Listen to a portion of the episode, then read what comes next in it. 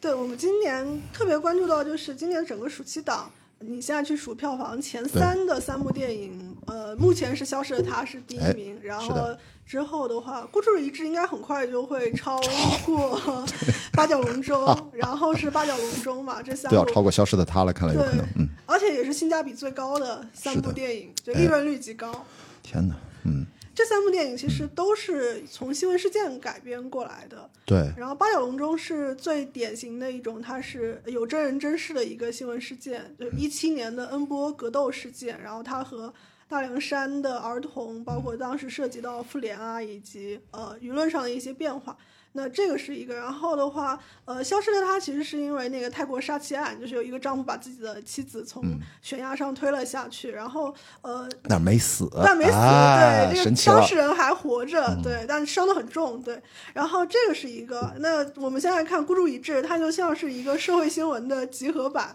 就在诈骗这个下面，你能够涉及的博彩啊，然后呃杀猪盘啊，然后包括最近。一阵大家讨论的，然后也非常让社会非常害怕的一个，就是缅甸的各种诈骗集团的问题。就这三部电影其实都有特别强的新闻属性。然后我们其实如果去呃往回看的话，其实新闻改编是一个很长的一个事儿了。然后国内也有，然后好莱坞也有很多电影是基于具体的新闻事件改编的，包括韩国的社会类的类型电影中，大部分大量的电影是基于不同的凶杀案也好，或者是社会新闻做的改编。这还是一个挺有意思的话题。所以，因为关老师也刚看过那个《我穿过风暴》嘛，我我经过风暴，你可以讲讲这个电影。给你的感觉是的，呃，你刚才提到非常重要的三个电影，这个暑期档，我觉得这个暑期档简直其实就是叫跟新闻相关或者是话题相关的一个电影的大荟萃，品质平均都不差。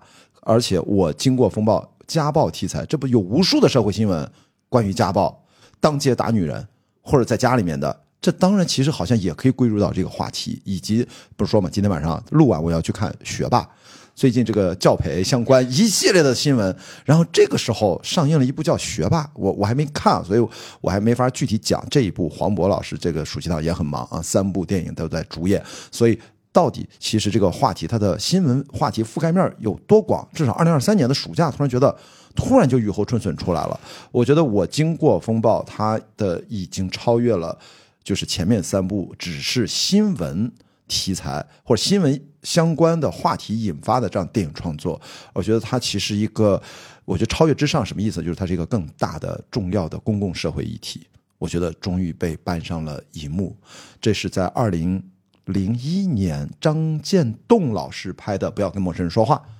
啊，这个叫叫安家和是吧？我的天哪，这你知道这一个角色让几代人。有了心理阴影。冯远征老师在话剧舞台之外的形象固定了。就就就哪怕像跟冯小刚老师合作第一集的《非诚勿扰》都那样了，都基本上到现在也没太拧过来吧。就他做了那么大的牺牲，都说哎呀，就大家看到他可能都会内心发毛。所以这一次，所以我会说，我们先第一趴是不是就聊这个新闻改编电影？但是我经过风暴，我会觉得它都超越了这个意义。它更接近公众议题的，非常公众议题。对对对，其实这个其实我们也是就需要界定的嘛，就到底我们怎么，或者说我们这次的话题讨论的新闻改编电影是哪一个方向？因为其实我们在电影的整个大的主题下，现实主义是一个很大的词儿。那在这个之下，比如说真人真事改编，然后非虚构，然后以至于文学，因为很多文学是基于一个时代性的真实事件改编的，这个过程中可能每。就是他们都有一些交集的地方，然后所以其实我们第一点就是说，今天讨论新闻改编电影，它不是一个非此即彼的概念概念，然后它它的广义上的话，其实。呃，只要是离我们稍微近一点的时代，不是历史性的真人真事，可能都可以算到这个里边。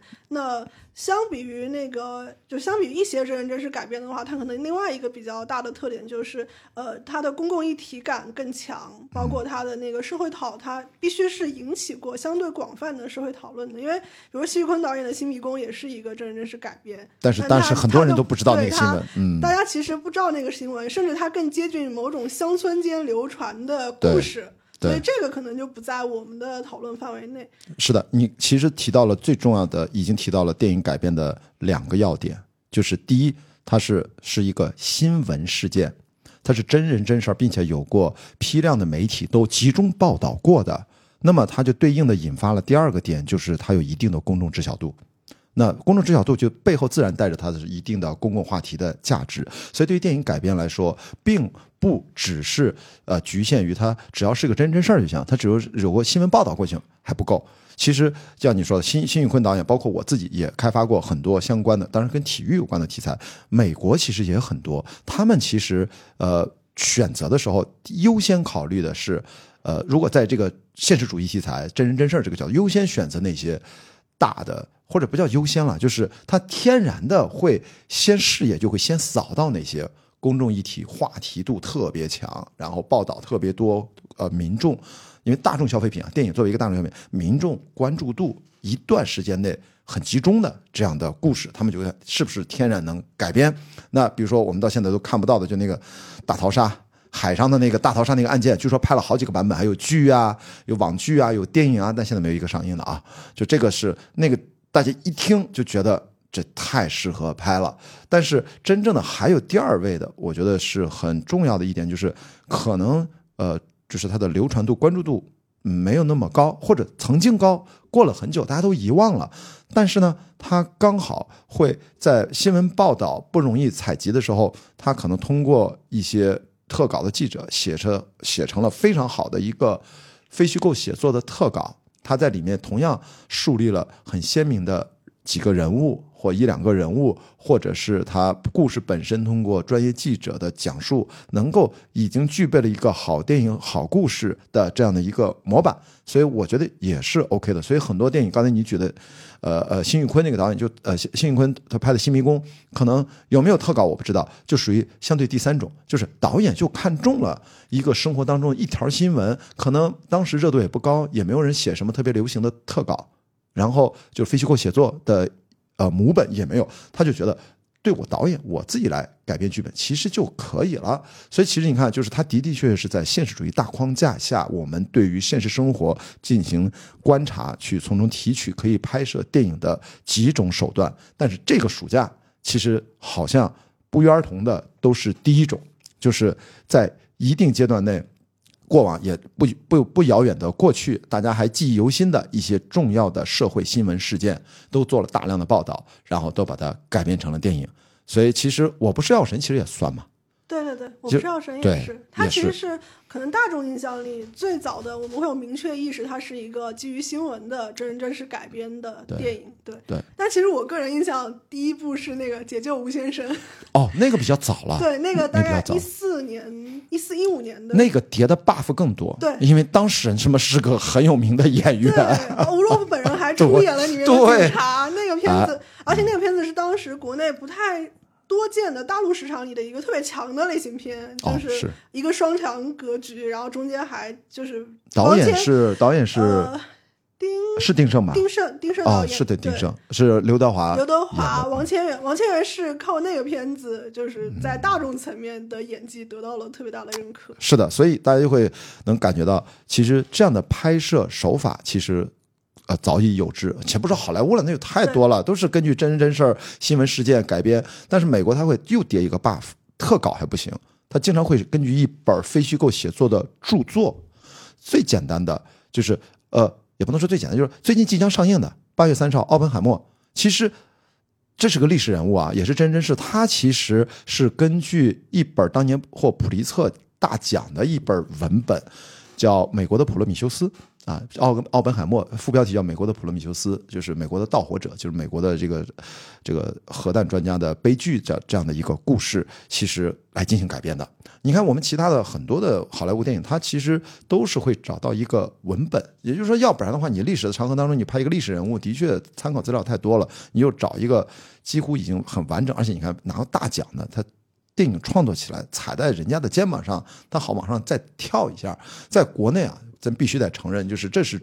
我们现在当下其实是一个传媒行业，现在应该是个新闻领域或者是一个写作领域和一个表达的层面上，其实相对来说，呃，我们刚刚开始。我不能说多么的缺，因为特稿写作在过去几年曾经一度在热钱非常汹涌的时候，也盯上了这一块儿。国内甚至还出产了一批特稿写作的明星作者，大大小小的明星作者，而且当时这些特稿的电影的改编权也都卖到了几十万，甚至有的上百万。但这个东西就。很快就过去了。现在你可能你很难见到说谁会为一个新闻特稿来买一个几十万上百万的投入，因为到后来大家在执行操作的时候，就会发现，在中国的这种真人真事儿改编，因为虽然你是特稿，但你还是有当事人，你除非你。你即使不叫那个当事人的名字，你都涉及到大量的原型人物的一些法律手续健全的问题，就很复杂。在中国呢，又有很多相关的方面可能会产生意外，就让很多制片人很头痛。所以这个事情就很烦。所以我们刚才举这个例子，不管是八角笼中还是孤注一掷还是消失的他，你看绝对是不会用到本名的。恩波格斗他们不会叫恩波格斗，对吧？虽然恩波也站出来支持这样的电影，他就是为了省事儿。因为你想想，当时即使不叫这个名字，我记得。叫中国合伙人，这也是真真事儿。当时我记得最早，俞敏洪还一个阶段内就特别不喜欢这个电影，他会觉得那个电影是徐小平背后发起的，是不是？他们他们之间其实关系很好了，他会觉得那个电影的演他的那个角色是不是黄晓明？是不算是对应他？会觉得好像不是那么的美化他，还是怎么样？他会，但后来他就改口径，他就说啊，还是很支持这个电影。所以你看，就是嗯，就会有这些顾虑。对制片人来说，做这样的题材，其实坑和很容易头大，坑很多。其实你刚刚提到两点，一个是比如说文本，就那个其实离文学更近，包括我们的第五代很多也是从文学中汲取了他们的创作元创作元素，包括嗯，其实你现在看，就是为什么东北作家群那么受欢迎，就是因为新一批的导演其实也想走到往回走，走到文学当中去。啊，因为文学，呃，坦白来说，文学的那个内容上的底蕴是更深厚的。它对于时代的理解，对于时呃长时间维度、有时间块内容的理解是。呃，有他自己的感触的，就是跟咱今天这个话，它最唯一的区别就是它是个虚构体的文本。文本，我们今天聊的其实是是真实的文，哎，真实事件特别真实，而且甚至有的还没有这个文本，它就是些新闻稿件，对，它就是些新闻发布在网上，现在都没有什么纸媒了。通过这些碎片化的去，没错，原创呃不是改编一个，其实也几乎是原创了。几乎是原创了，对，就是很多时候新闻只是提供了一个灵感。是，所以我觉得它还有一个点，我觉得咱在一开头让大家明白，就是我们今天为什么聊这个事情。其实这个事情是最近我反复在几期节目里面都在强调，最近的暑期档最重要的一个国产电影的变化是话题性变得越来越重要，甚至就出了一个词儿都叫话题电影了。对，但是话题本身它不是个类型。他从专业角度、学术角度，他不会说话题类话题类型是啥，没有这个这个说法。这是一个公众层面上，我觉得生发出来的一个一个词儿。他在呃电影的行业的工作当中，这个电影的话题性的建立、寻找、推广，它其实是一个工作需要。我们在创作的时候，我们没法就说我们拍个话题电影吧，那就其实挺奇怪的。那么，其实真正的这个事儿是指，那么选择的这新闻背后。我觉得电影创作者、编剧、导演、制片人核心的这些，他们会选择那些本身具有强烈的公众性、传播性的话题的新闻事件来进行改编。所以背后其实是关乎于这个故事本身，它对于二零二三年或者当下这个年代，我们讨论这个话题，这个人群当下的观众主力群，他会对什么样的话题感兴趣？对这样的新闻事件背后的话题，他愿意。哦，我很期待，或者说甚至愿意花钱买电影票进影院。我觉得其实焦点，我觉得是落在这方面，剩下才是技术层面上，你剧本写的合不合理，故事是不是讲的完整，人物是否有弧光，台词是否精彩，那就是电影创作者的基本功，你该做好你基本的。但是你选择了这个类别，你没有拍古装玄幻，你没有拍一个动作爆炸惊悚或者怎么样的，那个是类型。咱们现在是现实主义题材方向聚焦，再锤了一下，是找新闻。呃，相关报道过的呃热点的新闻事件形成了话题改编的电影，所以其实跟大家其实前面等于就画了一些条条框框，我们累累装的就是我们今天讨论的是这一趴。没错，这也是比如说我们现在讨论新闻电影和非虚构非常大的一个区别，就是非虚构的原点还是文本的原点，就是我大家追求的是因为觉得呃非虚构的那个文学的文学性特别好，故事特别好，然后包括它本身报道的新闻可能它就是有强戏剧冲突的，但你会发现现在的新闻电影它更像是一个起点。导演在一个就是新闻，甚至是一堆新闻中，嗯，汲取了一个让他感兴趣，并且认为有话题话题度和讨论度的点，然后由此展开了一个甚至是原创的剧本。其，实是的，消失的她就是一个原创剧本，对几乎是完全原创的剧本，它只是提取了那个概念。是的，所以跟大家觉得这是有区分的，要不然的话但是也不排除我就是买了这个特稿，我就买了这个文本，但是我不用，我只是从中提取几个元素，我原创度也非常高，也不是不可以，对啊，稍稍浪费，但也不能说不行，你然愿意这么干。实际上，呃，我记得人家买的消失的他买的改编权是买了一个俄罗斯电影还是什么的哦，这个是因为对吧其实是他们写完剧本发现撞梗了。哦，然后，但是觉得版权上的正确性应该是去解决这个问题的。这个其实是个意识的变化嘛，就不管我是出于什么原因，先创作完了呃，为了弥补，为了未来这个坑，我们不要随便乱踩对，去做了个弥补性的版权采购。你看，我觉得这一点上，咱必须得说，这又说到监制的陈思诚，他的这个精这清醒的意识啊，就是精于这个很敏感，对于未来的这种风险的预判和管控能力非常强，这是个真的很好的监制和制片人人才对。嗯，就甚至那个电影是已经找不到原原片的，就就是因为那个影视公司倒闭了，然后没有办法找到原来的付谁了呀资源？库最后，是反正是转手，就是啊，转手了好几波，然后最后可以付找到版权拥有者，但是已经找不到那个片子本身了，所以没有人看过那个电影，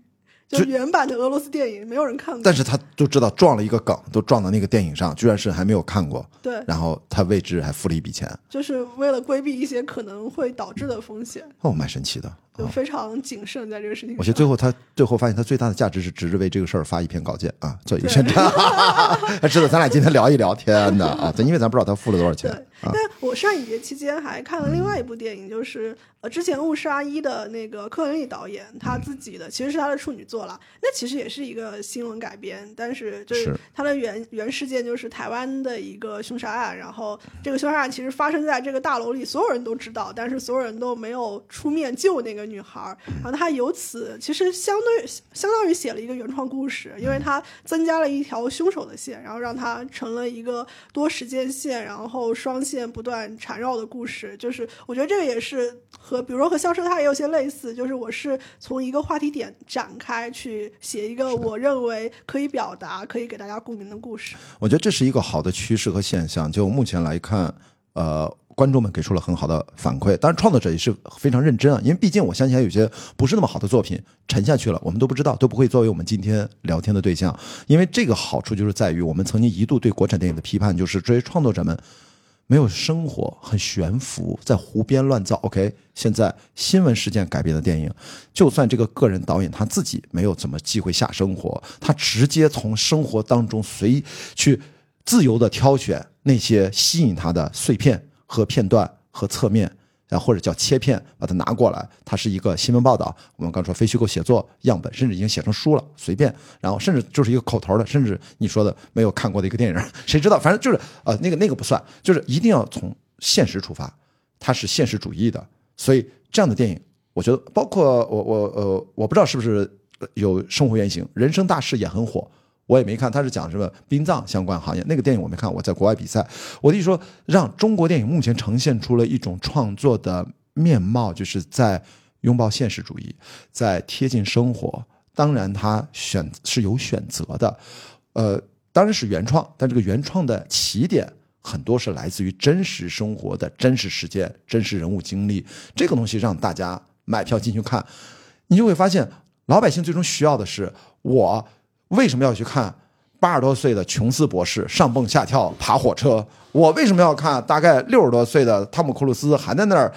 扒飞机、高空跳啊、骑摩托、跳崖、这还滑翔伞？我为什么？我还不如看我们一个受委屈的一个健一个搏击教练一帮带孩子的故事。我还不如看着我那么被推下山崖居然没死成的这个人物原型能原创成个啥？还不如看一个我们身边哪个街坊邻居、亲朋好友都有被电信诈骗过的经历，居然终于知道背后的全过程是怎样。OK，我觉得很好呀。这就是我们现在国产电影，我觉得之所以今天能聊这个话题，我也觉得蛮开心的。就是好像这是不是有可能就会激发更多的创作者，借由新闻报道，终于可以面对这事儿。好像以前这个道理应该很浅显，我不知道当时大家为什么就那么爱拍一些，比如说那样的类型，比如说呃啊，我不是说不好啊。盗墓啊，因为小说太火了嘛，就拍了一堆盗墓相关的、奇幻的各方面。OK，我觉得现在就是关注生活，关注一些你我身边的普通人，包括《热烈》。《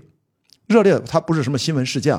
他讲的至少他主人公，我想说他现实主义，他讲的王一博演那个角色，他就是出去客串跑个龙套，一场三百块的普通的家里背债五万块的，算是普通家庭的孩子的这样的主人公的故事。所以我觉得这都是呈现出，包括大鹏保你平安，算不算？对吧？对他就是这种说你诬陷我怎么着诬告，就是这种网暴巴拉巴拉这些相关，就我们生活当中天天在呈现。今天我还看什么什么什么，呃，说说唱艺人怎么样退圈，就刚刚刚刚发生的，就在微博上这些事情，就是这不都是这些事情？所以我就觉得我们汇总到一起，我们发现这是一种。这是一种回流呢，还是一种创作的新趋势呢？为什么在之前它本来就一个很常见的一种创作，现在好像在汇聚到了一起，在其他的一些耳熟能见的一些呃题材在退场，而这个方面跑到了前台。我觉得这个现象是值得大家思考的，就是我我觉得是是有意思的啊，所以我就想，也是咱俩今天聊天很重要最早的一个动因，呃，它可能会让更多的投资人也好，创作者也好，会我我猜会越来越多。我我不知道你是什么感觉，我是觉得，嗯，这好像会会持续一段时间。确实，就首先现实主义是一个大的内容趋势，不管是剧集还是电影啊，大家其实追求看到现实主义的东西，然后而且是离我自己越近越好。对，之所以那个比如说孤注一掷那么吓人，就是因为它太像真的，太看起来太容易发生在我身边和我自己身上了。对。然后你说的我经过风暴，我得说两句。真的，我那觉得是一部看的让我心疼的电影，心疼就是我心脏真的，我天呐，就像刀扎在我的心上一样。另外一个心疼也是心疼这个演员，不管是佟丽娅还是你，甚至心疼那个施暴者。你他这个电影呈现的人性的复杂性，这个你到时候去看你也知道，就是层层的，你知道上代人对这代人，这代人对下代人的那种暴力的，反正就是你既是施暴者，你也是。被被家暴者，就是就是这种代际的延续，蛮可怕的，而且更加心疼。真实生活当中，你知道，我看我们就是中华人民共和国最高检察院的官方网页上，现在还写着挂着这个这个引用。当时就是全中国一共有多少？就其实好像每七点八秒钟就有一起有一起家暴事件在发生，等等的这数据，其实触目惊心。所以这也是让我们。可能就是好像没有发生在自己身上，就觉得这些事情不存在，而所以这个心疼的第三方面就是，你真的会为这广大的受害的群体，当然绝大部分是呃女性，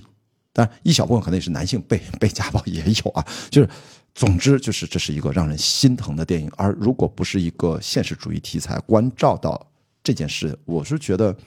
可能就不会有这种感受吧。所以我就想说，这电影的娱乐性，我就一定要丰富的来看，就这种新闻改编电影。它的娱乐性是让我们能够思考生活，哪怕你会觉得娱乐性并不是让我哈哈哈笑。就像那天有朋友跟我聊说啊，这个单口喜剧就难道不就是让人笑吗？我说不是啊，我说全世界全球视野来看，可能是中国的很多的朋友去听单口喜剧，你的主要的目的就是为了轻松去放声大笑，去什么都不想。但是其实全球这个单口 stand up 呃 comedy 这种形态。诞生以来，它可真的不都是为了取悦你发笑，可能是为了让你有共情、有共振、有深刻的思考和很绵长的讲述。他不是拿你来逗乐的，其实也是 stand up。所以这个事情，我觉得电影的娱乐性，我们并不是一定要看到什么事都在喜剧、都在视觉奇观。现实生活的这种日常的讲述，可能就是非常直面、直面生活的真相，很有勇气的这种创作。它我们去。荧幕面前去共情它，这本身就是娱乐的一种，所以也是提醒大家，这从专业层面上毫无疑问。但是我知道可能会有些朋友会遗忘了这个事情。我经过风暴这个电影期刊业导演啊，佟丽娅和吴玉翰啊，这这其实是个比较资深的老演员，但是这个名字可能大家不是那么熟啊，演过一些剧什么，非常值得去影院看。他能不能接棒 那个？孤注一掷？呃，不是。他的那个形家暴男的形象，能不能把那个从 从二十多年前那个什么咱们的老师安家和 安家和 冯远征能不能啊顺利接棒，从冯远征接到这个吴玉汉老师手里面？你们俩人能不能交接棒？我们就等到好像就明天，就公映了，十八号啊啊，十七号，是今天十六号是吧？今天今天十七号哦，就今天今天公映啊，今今天就公映了。所以说，大家如果听到我们这期节目已经公映了，就我真的鼓励大家去看一看，就是不要去只是说我看电影的娱乐性，就是那样的呃单维度的娱乐，就是吃着爆米花喝着可乐特 happy，然后那种啊非要看看《封神榜》是怎么绑的啊！我告诉你，黄渤也是那么绑的，不是殷郊那么绑，你看看黄渤也是那么绑的，只是没人关心黄渤而已。好，那那是一种娱乐啊，还有一种就是我们今天聊的这个话题，它也是一种娱乐，嗯。哎，关老师，你会观察到，比如说，呃，在就是选题方向上，就大家都是选新闻嘛，但其实有一些变化，比如说从最早的像那个。呃，解救吴先生这种，然后包括其实伯纳也拍过一系列更偏现实主义题材，中国机长，对对对，但是他的那个 其实他其实他特别英雄主义嘛，就中式英雄主义，但是也是基于很多现实事件。中国医生也算是吧？对对对，中国医生也算，就都算在他的那个类似于中国的千面英雄的那个体系之下。对，然后再到这个暑假，我们观察到的大家对于社会议题的关注啊，那这个中间其实保你平安也有特别强的那个关于网暴的讨论。那申奥导演的上一部作品《受益人》，受益人其实呃，他也有一些是关于骗保的这件事情的一些讨论。对，你会发现题材上大家有一些变化吗？呃，或者这么说啊，就是我觉得他从跟类型天然的结合度上，他是就是一直存在这些嗯叙事的样态。比如说《中国机长》，咱之前还拍过《紧急迫降》，记得吗？那不就是空难电影？最早我们看到，我小时候，我的小时候。有一个苏联电影，那时候是应该是苏联是吧？叫《机组乘务员》，我的妈呀，那童年阴影太惊险了！最后那垂直尾翼坏了，那人要从那个气打呃气管道把自己包裹的层层，在几千米的高空从客机尾巴爬出去，给它修好了。等他再爬回来的时候，整个人都冻烂了。哇，那种太恐怖那种回忆，而且那火山爆发，那个岩浆就追着那个飞机最最短的跑道，它要起飞，不然那个飞机就最后差点完蛋了。就机组乘务员这种灾难片，所以说，当然这个咱们的中国机长还有点像那个萨利机长，就是他从从人物塑造的角度去入手，那又不一样。所以我觉得在真正的你说的就关照现实的层面，其实有很多经典，比如说你刚才提到呃呃恩波格斗，这算跟体育有关的题材。那我们国内几年前不也引进了《摔跤吧，爸爸》？那也真真事儿嘛，对吧？那是全英什么运动会的一个冠军，其实那个级别没没没不是一个什么奥林匹克啊，或者也不是什么世界锦标赛那么最高级别，但是他的故事够精彩，他够足够理智。所以你看，就我认为这些样态其实老早就一直在，但是以前我是觉得在中国，就是我觉得我们一直在，就是无意当中，我无形当中其实还是。可能没有特别的给我留下深刻的印象，成为哪个时候的一个创作的主流？其实曾经肯定有过，但是只是我们现在这个时代过去了。我现在讲的更多的，比如说过去二十年吧，过去二十年，我们从两千年以来，我们这么聊吧，跟大家近一点啊，就是两千年以前的事儿，咱们先放一放。就是说，过去二十年以来，两千年以后，中国电影经历过根据真人真事改编的创作的小小高潮吗？就是哪怕我就说从今年二零二三年。从春节档往后，就从保你平安这一系列，包括五六月份到七月份、七八月份暑期档，我觉得好像其实它还形成了一个小小的聚合的感觉。在过去二十年，我觉得我我我不清楚，我觉得可能过去二十年我们一直在讨论更多的叫类型片，类型片能不能救中国电影？其实最早是我们中国电影进入到市场化之后面临的第一个问题。然后在这个过程当中会探讨一些话题，是中国电影的工业化，对吧？包括《流浪地球》，特别是这几年。啊，到《封神三部曲》这个话题到现在也在延续，所以我觉得现在终于这个话题，其实，在业界内，在啊两三年前，因为我主持过金鸡百花各种的论坛，上海电影节、国际电影节，其实很多论坛是我主持的，我有印象，就是关于现实主义电影的创作方向，在两三年前，业内就已经在专业论坛上，这是一个。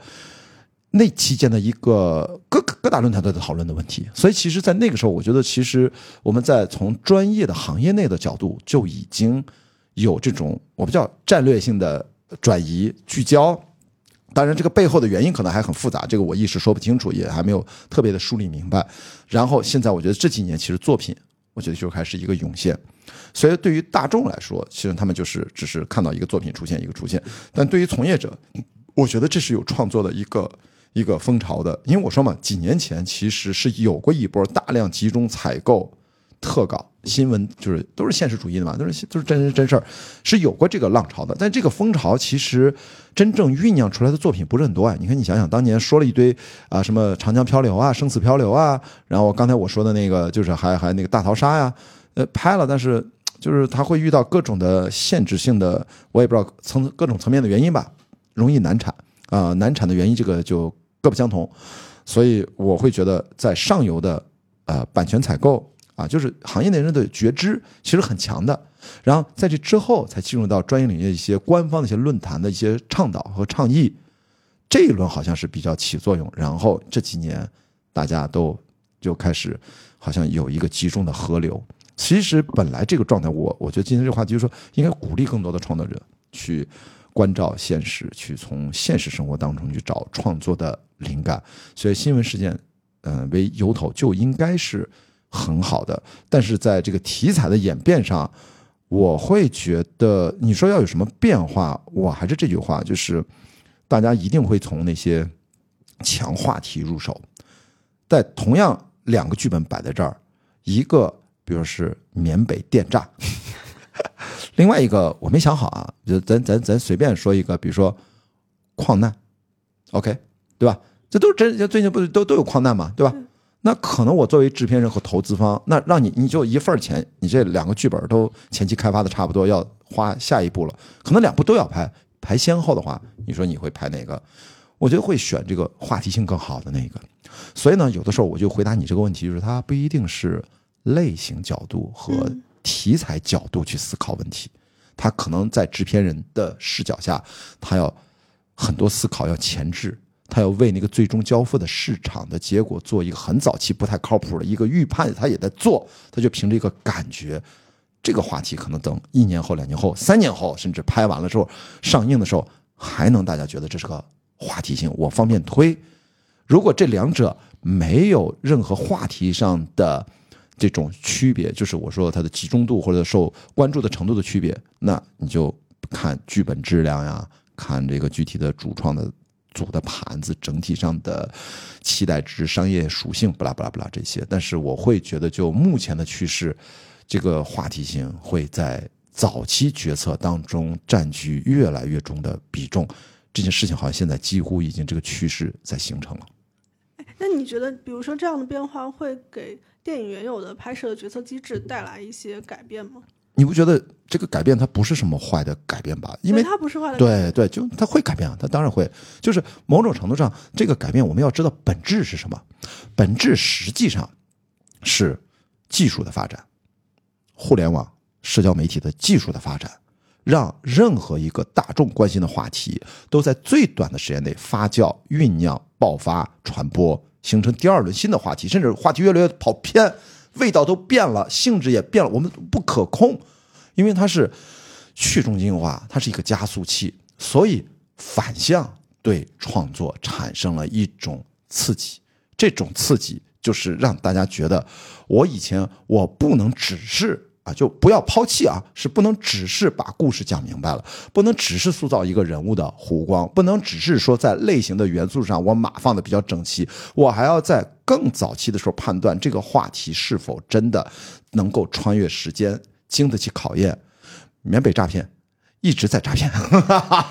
哟天哪，这听上去太难过了，你知道？更加难过的是家暴一直在发生，也就是说，如果我经过风暴，真的。精彩，孤注一掷，真的，我觉得大家警醒。我就问，那撞题材，如果我可以拍得更好，我写出一个更棒的剧本，是不是应该拍出来？我觉得为什么不？但如果你的剧本还不如人家，我经过风暴，你不要蹭这个话题热度，你拍出来一些垃圾，对不起，没必要。但是说实话，孤注一掷，我猜会有类似的电诈的，会跟风之作。比如说网大吧，网大跟风成本，你说刚才在聊天的短剧。短剧为什么就不能把电诈结合进来？是不是大家也疯狂点？就是，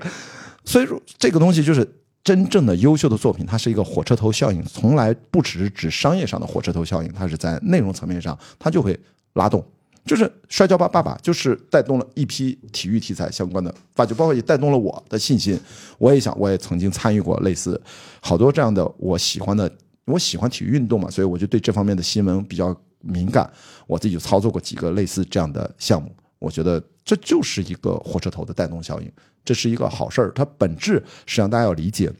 为什么现在话题它其实会在电影的前期创作当中，或者在推广营销的阶段变得越来越重要？实际上背后的本质是真正的技术的发展、技术的便利，让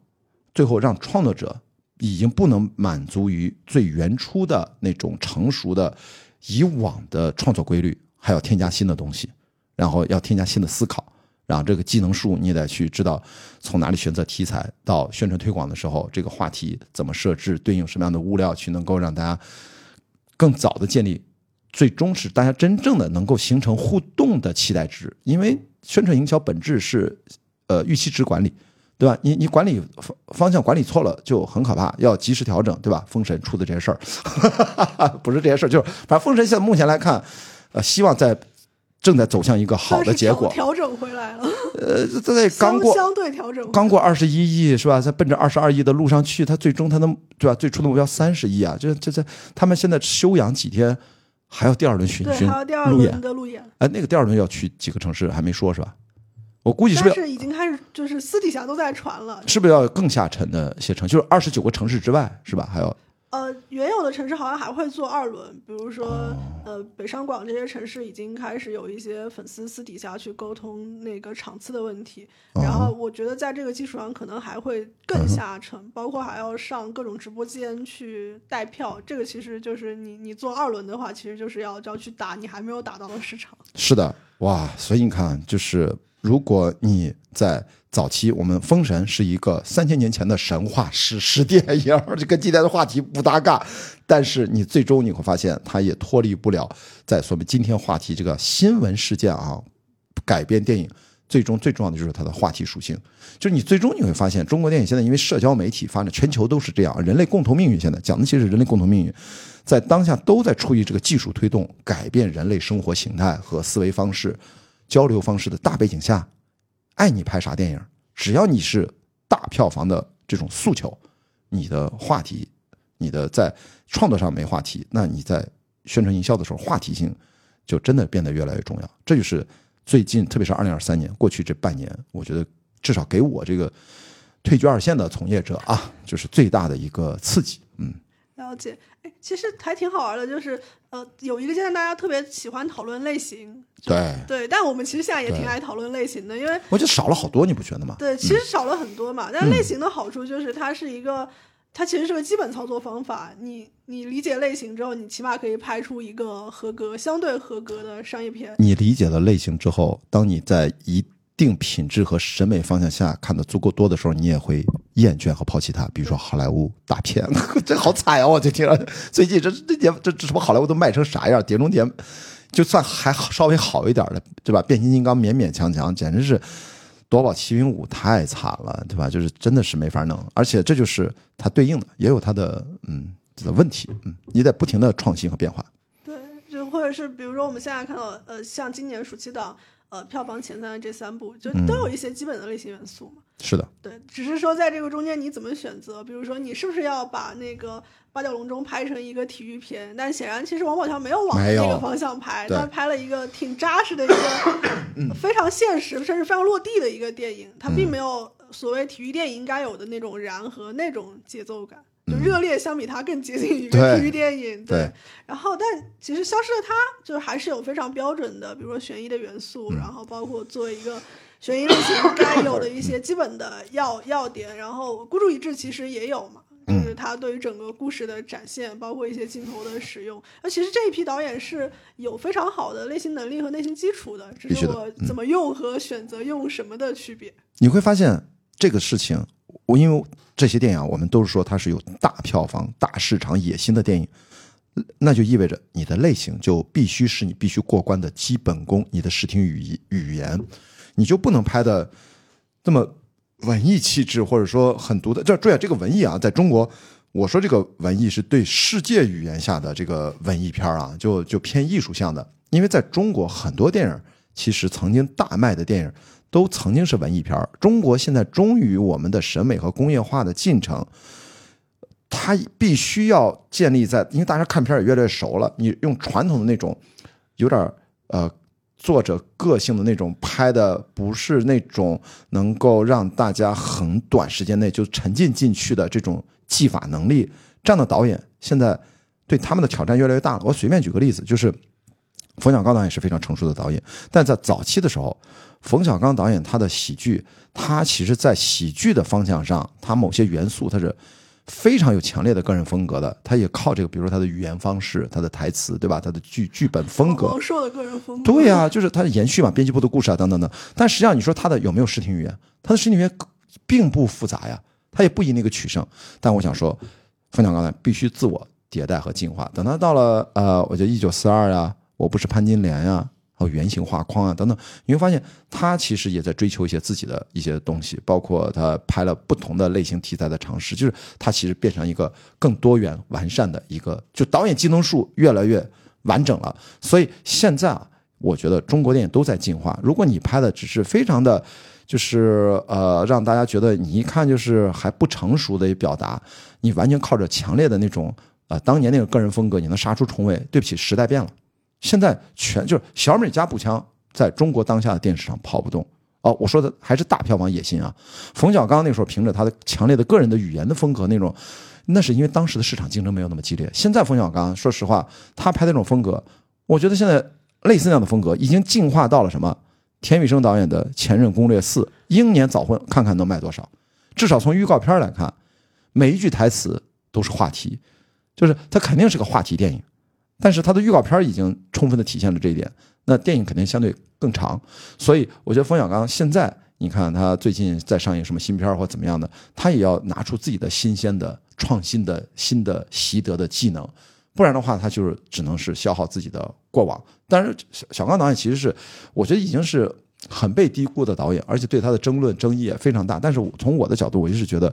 他是一直在不断的学习和进步的一个很好的一个中国电影的创作者啊，做了很大很大的贡献。所以从这个点上，类型其实一直在进化。进入行业的导演必须把这个对类型片的类型元素的把控能力必须提升，进入这个行业的门槛在这方面是越来越高。所以大家千万不要觉得这就是中国电影的进化。观众从最近这几年的电影，只要能进入影院院线发行的，你首先得过发行公司这一关，就投资人这一关，他得先投你。你投资人不专业，你投错了，投资人可能在这个电影还没有见到观众之前就挂掉了，因为。你如果这个投资方自己不是发行公司，你得找发行公司吧。发行公司一看，哟，这片拍成这样，他们其实觉得一看就，除非你的话题超级强，比如说我瞎说啊，就是随便那个叫啊中邪，低成本的电影对吧？就那基本上就拿着手机 DV，反正就这么拍了，就就一点点钱拍了，最后给主演。治病的钱都超过了制作成本，因为他掉坑里面，还是导演自己摔坏了，我忘了是主创把自己摔坏了，然后去医院看病花的钱医药费都超过了电影制作成本，就很搞笑。就如果你不是那样的极端的案例之外，我觉得发行公司如果觉得你这个片子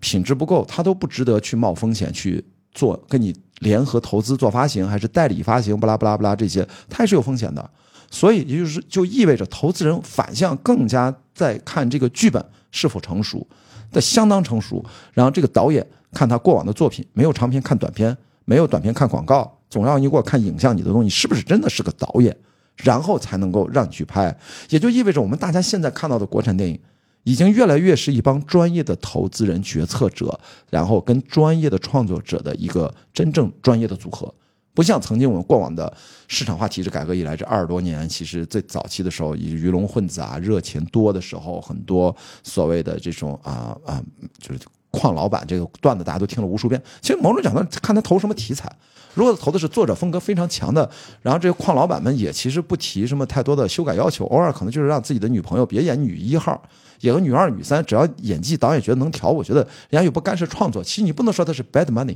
从 good money bad money 的角度，对吧？所以我觉得真正的是要大家去真正的想一想，这几年中国电影其实它因为是在拧毛巾的过程，拧毛巾就是因为疫情以来，就是说白了，不相关的钱和人也都该撤他撤了。然后我虽然退二线，其实我是因为我是别的极限代理运动，我有自己的兴趣啊，读书啊。但其实我也离不开电影行业，可能以后再用别的身份再回来，那是以后的事儿，都无所谓。但是这就真正留下来的人，都是踏踏实实在坚持创作和制作的。所以我觉得这几年它其实是一个累积。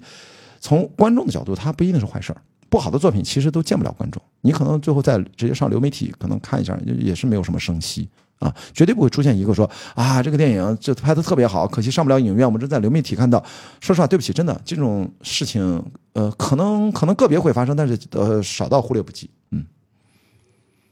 哎，其实韩国是做的相对好的，韩国导演在在这个方向上，就是他们把类型和所谓的真实事件的结合。当然，杀人回忆这种啊，然后追击者，包括熔炉，就是不管是凶杀啊，还是说更。更烈性的社会议题。第一，类型化的它的成熟度啊，人家积累比我们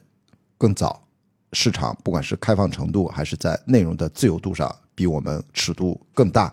它能形成叠加效应。那我们其实还是束手束脚，这个大家大环境也都理解，这个我们也就不过多展开。所以这个咱接受这个就好了。那我用我的方法去。追赶吧，我只能这么去想。那那怎么办？就是好，这个好莱坞其实也有自己的好莱坞的困境。韩国电影之所以这么好，最近他们会过不下去了。对，就是基本上这个韩国电影行业被奈飞抽干了吗？就这意思。所以说，就是你稍微的，就是呃，就是你就面对这个。就超级公司入侵，就全世界就那么几个超级公司啊，咱国内也有咱中国的啊，不管是这个这个微信，就腾讯啊，什么这些超级大的公司啊，就是呃，就的抖音啊，就字节系啊这些。那美国就是几个什么亚马逊、谷歌或者等等等等，苹果啊，在现在就是你说的其中之一，就是 Netflix 是在影视类的这种超级巨头公司，他们就在改写行业规则。就是你看从什么角度来看，就是从韩国本土的行业发展的视角来看，这不是什么好事事实证明了。但是换一个角度看，可能反正观众体验是不是更好了？这个你看你怎么想。但如果一个行业本身被压制，同时优秀的作品在减产，那这个事儿不用思考，不是什么好事儿。谁得利了？那是少数人，那是可能是资本他在敛财也好，或者他是不平等的交易，它不是一个良性的生态。这事儿就是纯压榨、纯消耗。纯负面的这个呃，不是，就负面的在不断的损耗你，这个是需要特别警惕的。所以就目前国内，我只能说我们要今天这个讨论就是要找到这个自己的路啊。现实主义如果都能这么走下去的话，我们给多一点好的期待啊，还是挺挺欣慰的。嗯，这里有一个边界，其实是真实和虚构的边界。就所有的现实主义的电影都会遇到这个问题，特别是你当你基于某一个具体的新闻事件的时候。嗯。嗯呃，就是哪一些可以是有有真人真事的时候，就要考虑哪些是可以虚构的，哪些是要真实表现的。那可能像《消失的她》这种，就是我完全做了一个新的故事，这个故事甚至也不用那么的现实主义和落地，但是它的话题是非常具有现实讨论的。你说的《消失的她》就采采用了最安全、最巧妙的方式回避了这个问题。其实回避的首先问题的本质是什么？其实回避的问题是一个非常虚无的问题，就是。一帮其实也不了解创作的很多网友在网上发出的噪音，很遗憾，我也只能这么讲，我也想不出更好的一种表达措辞的方式。就是我说一帮嘛，就一部分人。我们这么说吧，我们其实在看《封神》，我们在看《长安三万里》，一个是有史以来中国电影投资最大的一个神话史诗三部曲的作品，另外一个是历史的重大历史题材李白的和高适这样的。就算高适为主人公，其实真正的主角也并不能说是李白。其实真正的主角是长安，长安三万里的英文片名，大家看一下，长安的拼音，那是真正的主角啊！在这座城，历史的古城是长安。所以我为什么这个表达，就是在这样的题材里面，大家都会说较这个真儿，然后就是殷商商当时如何如何咋样咋样。然后就是现在这方面，就大家还在去计较，比如说，哎呀，长安三万里怎么这角色的腿儿都这么短啊？雄狮少年为什么都是眯眯眼？天哪！你就说，就是就很多，就包括为什么就是呃抹杀了这个呃李白和杜甫相遇的那个地方乱改啊？不是在历史他们相遇的，你这个有记载的。你知道，就是现在太多对电影的创作、一个作品的表达，所谓的你说的真实啊、虚构什么，就是这个创作的空间，我们其实因为一些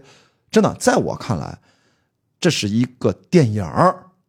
它绝对不是一个教科书。教科书也是不同时代不同人写的，历史从来也是 his story，他的故事，呃，her story，其实都都一样，就是都是一个被人讲的故事，是历史。你就别当真，他可以讲另外一个历史，因为这都是只有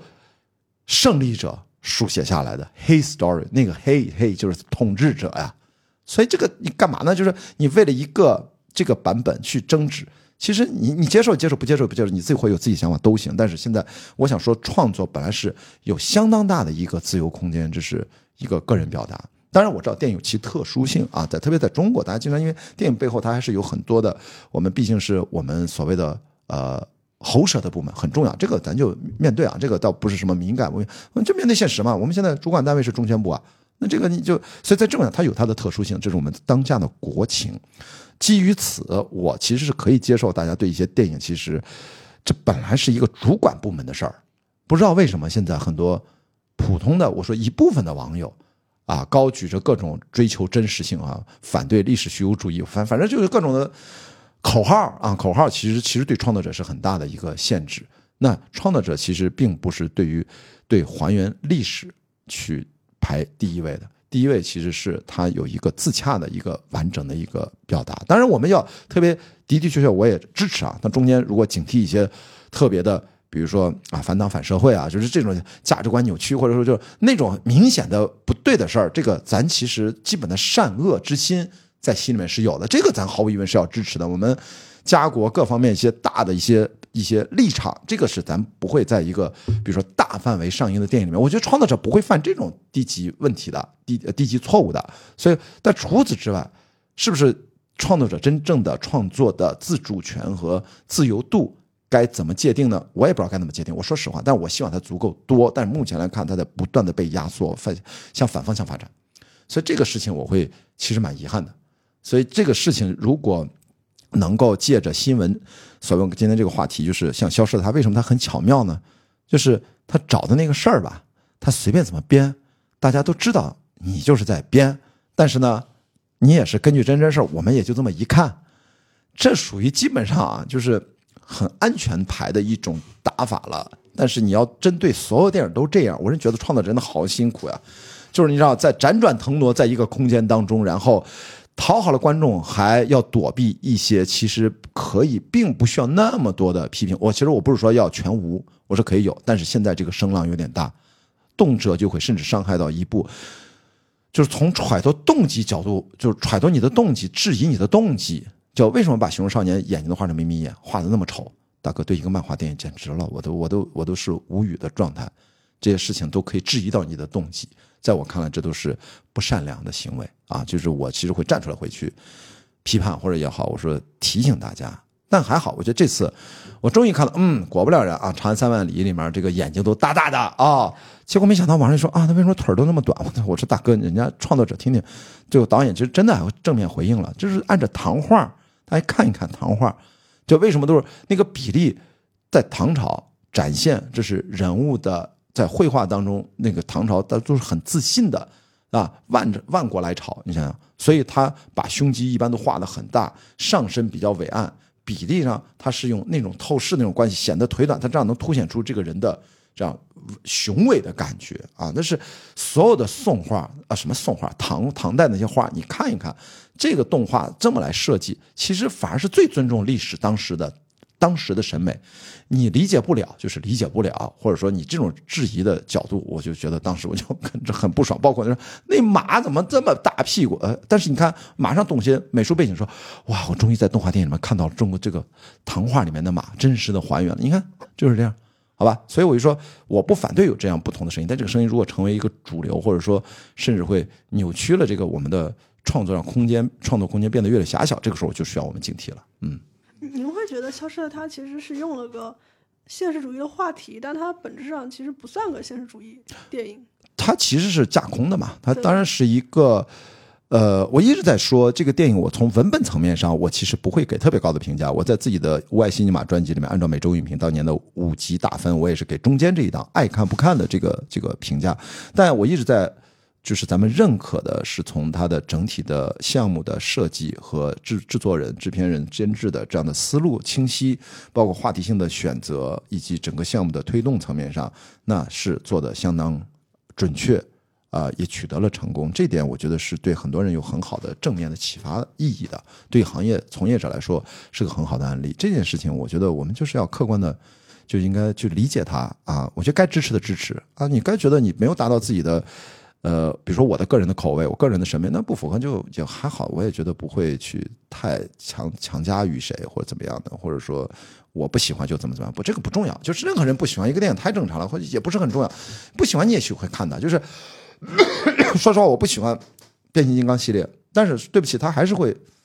出了，我还是去看，你知道吗？就是我喜欢这口，那那你把《小丑他》当成一爽片看完了啊，爱看不看，那怎么就不代表我对他的否定啊？我代代表，其实我就喜欢看这种爽片其实相反是我的身体很诚实 呀，但是我大脑我也很清醒，我知道，嗯，我就是来爽一下，我也没必要为了这个爽一下给他过高的评价吧，我是这个意思啊，不代表对他的否定。嗯，了解，他特别像个都市传说啊，urban legend 对吧？就其实是这种，是的，就是他就是一种，嗯，他是借由这个，所以他特别像今天我们聊这个话题，新闻改编电影，它当中它只是拿了个新闻改编的源头，后面其实就跟所谓的呃，嗯，真人真事儿啊，原型上其实就关系不是那么大了，嗯。您在操作这一类项目的时候，会遇到哪些比较具体的问题？其实我自己刚才提到嘛，我参与几个呃，算是体育题材相关的项目当中，呃，我觉得有呃，一个是体育题材是比较好的例子，另外一个我记得是当时呃一个象呃象牙走私的一个案例，当时看了一个纪录片叫《Ever Game》啊，象牙游戏嘛，然后里面刚好有一个中国人的面孔，然后呢。哎，我就在网上搜啊，跟这个人就约了见面，然后就跟他谈了大概两三年的一个真实人物原型的一个改编权。因为当时那个《Ever Game》还是那一年奥斯卡的是吧？呃，最佳纪录片提名还是最佳纪录片，我忘了。但那个后来那个项目几经转手，后来我不是去啊，就是环球帆船赛，后来这个项目我就它的版权我也就转让了。呃，可能后来没有拍吧，因为好像当时说有几个人都要拍类似的题材，可能当时有我那个转手那个资方，可能后来就没有再去续这个约啊。我觉得这是我的感受，就是你看到一个任何的源头，它你说它是新闻事件吗？它是很大的新闻事件。中国一直在反这个象牙的贸易，对吧？从几月几号？呃，从哪一年的一月一号就开始，就是就都不让销售了啊。然后以前是以前的啊，所以呃，这是。一种源头就是我通过一个纪录片聊到，他他也是背后的新闻事件，他其实就是扮演各种卧底的角色，就那个中国人的形象扮演各种卧底的角色，我觉得很神奇啊，看有没有商业化的可能性。那另外一个跟体育相关的，其实那个就更有意思了，是我二零一零年的时候，我那时候还在小马奔腾上班，我一三年才辞职嘛，我在一零年一一年的时候，我看到一个搜狐体育的一个新闻，讲的就是一个啊一个。就是特别像恩波格斗，就是一个特别潦倒的前棒球运动员，人到中年胡子拉碴，特别惨。然后在一个私立学校中学里面教一个棒球队，教不出来，就是也其实这个棒球队都要解散了。然后这教练就说跟这校长说：“你再给我一个机会，我再组一个队。”然后他就跑到深山里面找了一帮野孩子来打棒球，不不是那个棒少年啊，不是那个故事。然后这个故事更加比那个棒少年震撼无数倍，你知道吗？然后。找了真的一帮像狼一样的那样的孩子，天天互相打架，为了二十块钱偷东西，哇！就是说白了，当年因为很早，这个故十几年前都是那种棍棒教育，就反正都是像孤儿，小小小的小小小罪犯，就是拿那种就靠棒球这种，就是算半军事化教育，然后打出了一张，打出了一个呃，打造出了一支是吧？钢铁小棒球软式棒，当年还是软式棒球少儿棒球的一个铁军。在成立了没过多久，就拿下了北京市的少年棒球的冠军，然后就打全国青少年的软呃呃软式棒球拿了全国冠军，然后就开始出国比赛，然后一次又一次的去冲击全世界青少年软式棒球锦标赛，然后一直总是打打打，从十六强、八强、四强打打打，好像他们是第三次去吧？就是我看那个新闻，就是他们应该是第三次去，然后。在呃日本，最后进入了四强里面有两支是甲子园四强队伍，然后最最后的呃冠军对冠军之战对打的是中华台北的某一个反正一个中学的一个一一个队，这个队是之前就是冠军，他们以前输给过他好几次，但最后把他也干掉了，然后在二零一零年一二零一一年拿到了呃少年软式棒球的全球的锦标赛的世界冠军，就是这帮人。野孩子个。非常好的故事。非常震撼。然后我等我一三年从小马奔腾辞职了，我第一件事儿就跑到了丰台区大成中学，找到了李伟教练，我就跟他谈了几个小时，然后我说我想做这个电影，跟他买个人的授权改编权。然后其实当时买了两年还是三年，后来呢，就是因为转给了一个国内很有名的一个公司的老板，也很喜欢这个故事，我后来又帮他又续了一下，续了续到了十年吧，就慢慢现在也没到期呢嘛，就是希望这个电影它能够顺利的未来能拍出来。哇，那后面的中间的故事太精彩了，真的就是，我就我觉得你就把它直接它的那个讲述的版本拍出来，就这中国没见过这样的电影，它其实就是一个老流氓的那个设定。但现在很文明了，现在都不能棍棒教育了，现在都是有钱人家的孩子去打棒球。他是真正的培养出了好几届的世界冠军，因为一二年他们在那届锦标赛在成都打，他们又拿了一次冠军。但后来他就被整个，就是你看这就开始进入到相关敏感的部分，他就会被官方就是排挤出去，因为他性格太暴躁和太特立独行。但他现在也被公认是中国青少年棒球教练里面最好的。他现在在无锡有了新的棒球基地，巴拉巴拉这些，他培养出了中国第一个进入美职棒大联盟的中国运动员，是他培养出来的，非常厉害。就是他那个当年的第一代那个队里面的其中一个。太牛逼了，你知道吗？就是就是你想你你等于你培养出了姚明，然后进了 NBA，就类似这个意思。就是而且还不是个姚明，姚明算是运动之家，就是你等于路上捡了个野孩子，然后你把他培养成了姚明，最后他打 NBA，就这么一个故事。这不比摔跤吧爸爸牛逼多多少倍？什么就当年还那棒少年，棒少年你看他最后打了一个，其实美国的一个邀请赛，是出了个国二，但也是很坎坷。但这个可是一个人到中年，他好像跟我同岁吧。啊，就就是人到中年，其实非常落寞的时候，但是他现在活得很好，因为终于认识到他的价值。他虽然就不再拿世界冠军了，呃，就不让他带队了，然后再再再也没拿过 棒球冠军，就这个故事到后来是很他妈操蛋的一个故事，就是我知道那个哥们儿他也浑身都是缺点，他不就人用其所长吗？而且他他真的是很搞笑，到到日本比赛，穿着拖鞋打拉板，然后在赛场上。这对那孩子就特别骂，你他妈的给我狠点！然后那边台湾教练看不下去，台湾省的教练，中华台北队，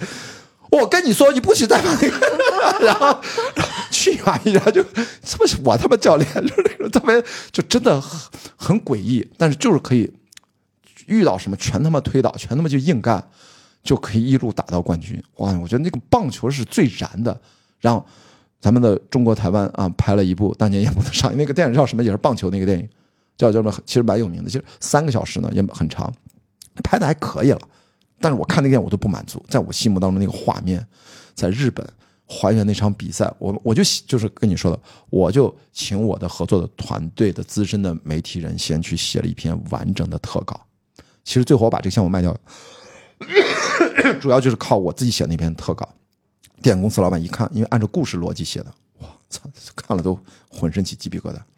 然后就把它转手卖掉了。哎，我觉得我们最后可以聊一下，其实还是宣发相关嘛，因为话题新闻电影本质上就是强话题。这个话题包括你前期的抓取，包括你整个电影上映之后，呃，在方向上的领引引导也好呀，或者整个舆论场里大家在讨论的事情。嗯，消失它和。孤注一掷是特别明显的两个代表，包括那个关老师，你也可以预判一下，我经过风炮，它之后可能会有哪些讨论，是你你觉得可能会有一些发酵的。好的，最后啊，咱就说说这个我经历我经过风暴，嗯，我其实很难判断，我会觉得这个电影它难判断，一个它让我心很疼的电影，说了三个层面啊，咱们 call back 一下这个这期的开头，所以。我认为他对我的情绪上的这种嗯干扰太多了。我其实对这个电影目前是没有判断的，因为因为我不知道这个话题的呈现。毕竟人分成一半是男人，男人看这个电影，就这个电影可能可能就是就是它显然是女人会女性观众会就是会去主动积极传播为主的一个电影。就男性看这个电影嘛，他会有一种呃，我我手足无措，这还算比较好的情况。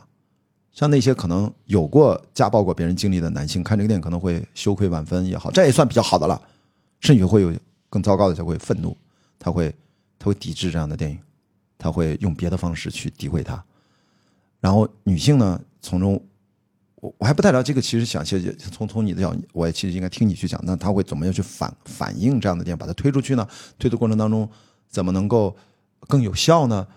就是宣发方这个片子是非常非常有挑战的，就是你搞不好变成就是就像大家这样说那 Barbie 一样两性对立，所以你看 Barbie 在国内。它属于在美国好莱坞就是后女性主义电影，它其实让美国女性主义已经进入到发展到这个阶段来调侃了，都已经。其实是解构和调，就调侃和解构所有。解构解构所有，然后那特什么男人与马，这太搞笑了，你知道？但是在中国，你看两三亿票房吧，三四亿也就这样了吧。所以说我经历风暴就两种可能，一种就是像 Barbie 一样。它是 Barbie 是水土不服和我们的发展阶段不同啊，我们可能是很精英的一些城市的大城市里面很精英的一些群体，女性是发展到那个后女性主义阶段，但广大的中国女性其实还在早期女性主义的第一个原始阶段，像争夺自己的基本的权利、生存权，不被什么家暴权。哎，你看，哎，这我经历风暴就来 就来接棒谈这事儿，这在女性主义的最早期的就是要平等，这第一件事还没到后面的解构啊、再重构啊这些这个这个东西，所以一种就是它会像 Barbie 一样，讨论声浪很大，没什么水花。但是也有可能就是第二种情况，就是孤注一掷和消失的他这个级别，呃，或者八角笼中这个级别，就是也有可能就这么说，十亿加，我认为秦海燕导演就成了导，这是他作为职业编剧的导演处女作，呃，我觉得四五亿没啥，就是那就是 Barbie，就等于有声了，但是票房就是四五亿也不亏吧，因为这电影拍的也不贵，但是我就觉得这个电影它可能就是就是不好的一个极端就是。芭比这个级别两三亿，或者置换成国产票房就是就是四五亿，不超过五亿。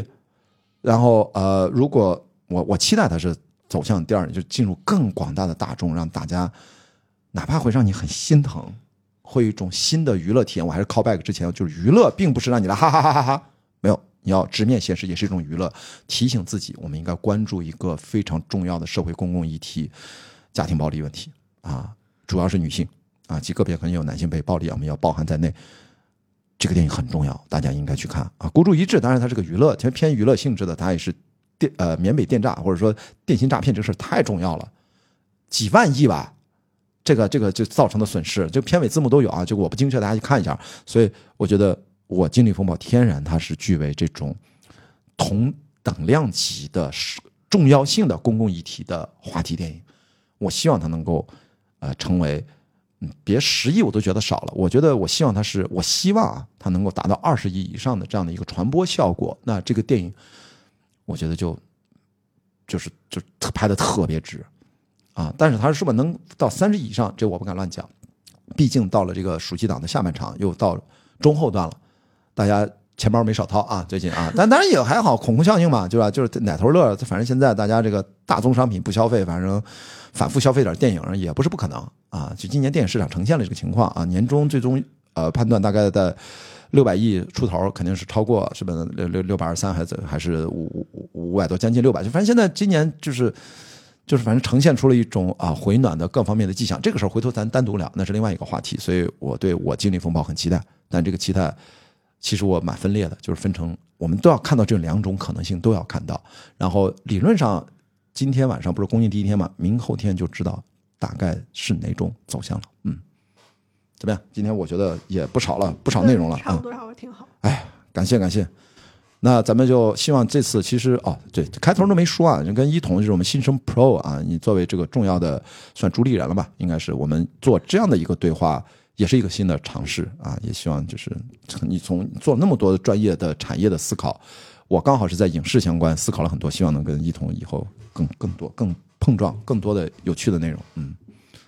行吗？行呗。我我们就这么结束了，好，这期这么结束。我们我我我期待，我期待下次跟一彤的碰撞。啊，谢谢大家。好，拜拜拜拜。嗯。